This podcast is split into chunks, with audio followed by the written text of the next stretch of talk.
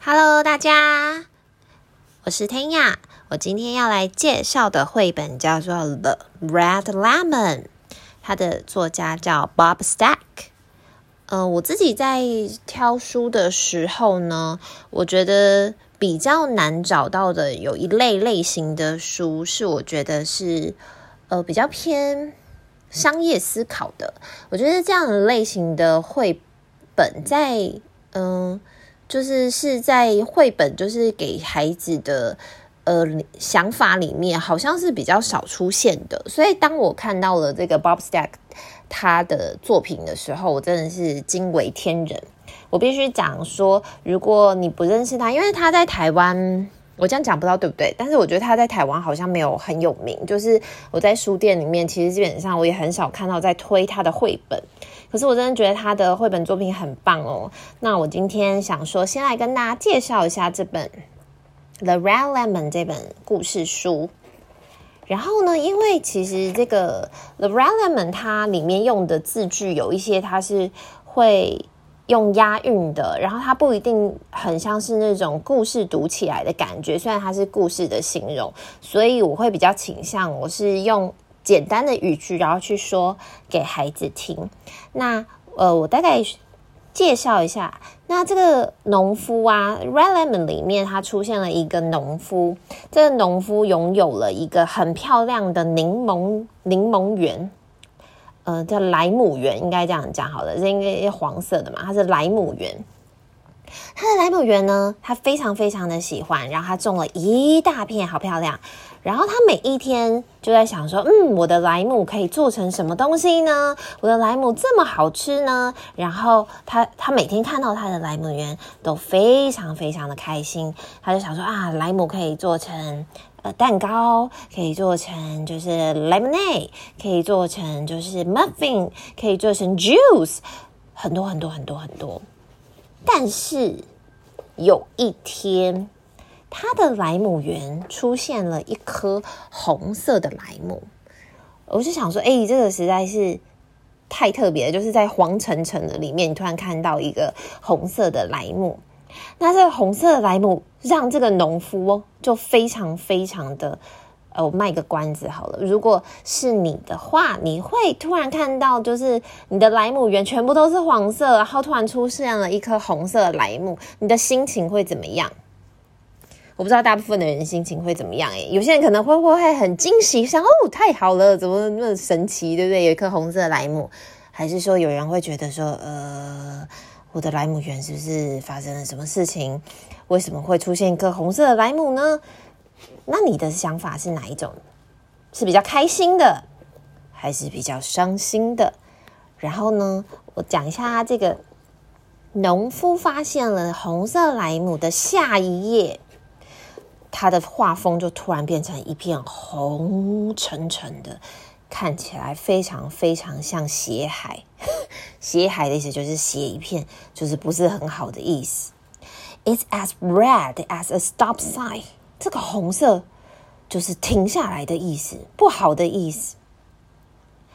It's as red as a rose。它就像红玫瑰一样那么红哎。I can't have red lemons where yellow fruit grows。我怎么可以在都是黄色的莱姆的时候有一颗红色的呢？哇，这个听起来他就非常非常非常的担心，然后他就想说：哇，人们会怎么想呢？我这个莱姆园它居然出现了红色，他就很生气。This lemon must go. It's too red to bear. And so this red lemon, I will. 这个莱莱莱姆啊，它一定要走哦。它实在太红了，红到我没有办法忍受，我要把它丢掉。那就丢，它就用力一丢，就丢到了对面的一个小岛上。然后故事就先暂停在这边，就换到了下一个场面。他就写说，Then many years pass，有很多很多很多年过后，然后就括号写，哦，大概是差不多两百年啦。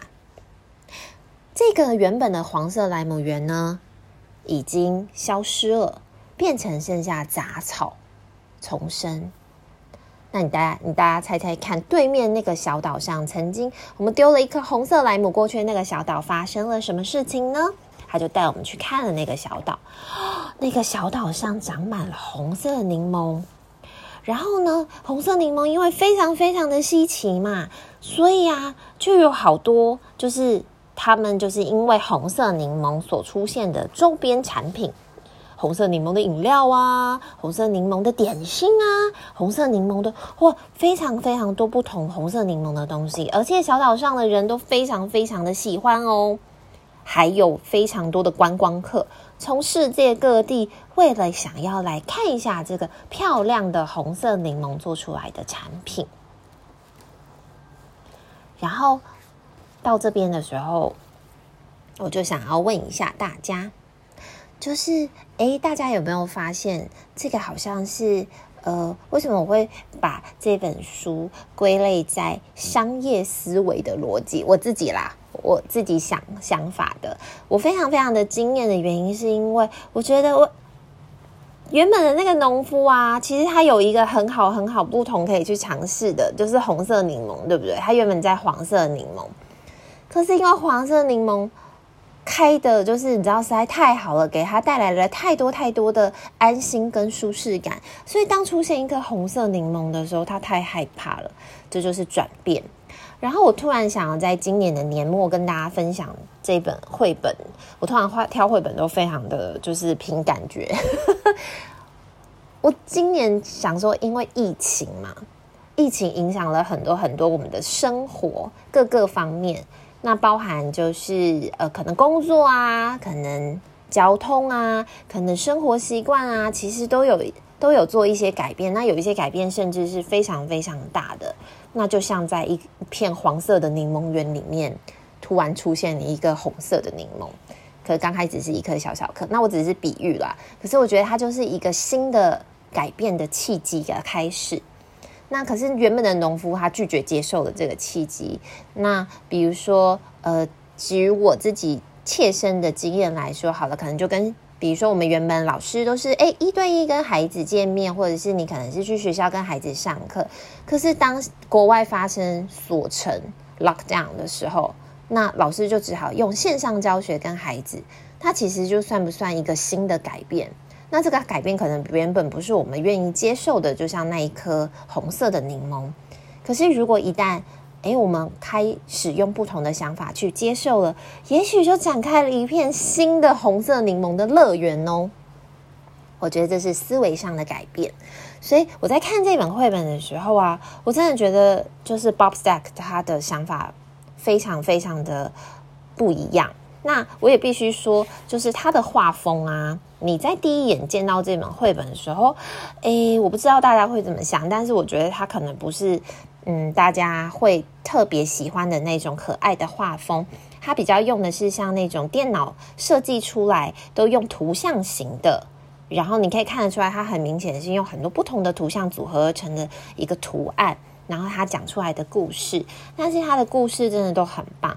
那这个 Bob Stack，我稍微找了一下资料呢，他平常其实他是呃帮呃 New Yorker 他们有一些杂志在画封面的，他有些都是偏配合那个时事的议题去设计他的封面。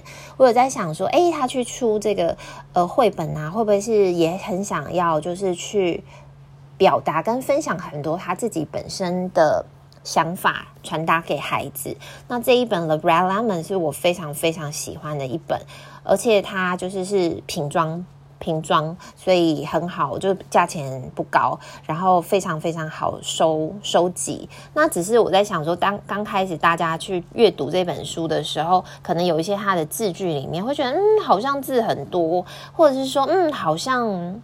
用的有点押韵，不是很好玩的那种故事性，很故事性，呃，写的非常非常有对话的那一种。可是我觉得他的书内涵的含义非常的好，所以我想说，用今今年年末呢，用这一本《The Red Lemon》去祝福大家。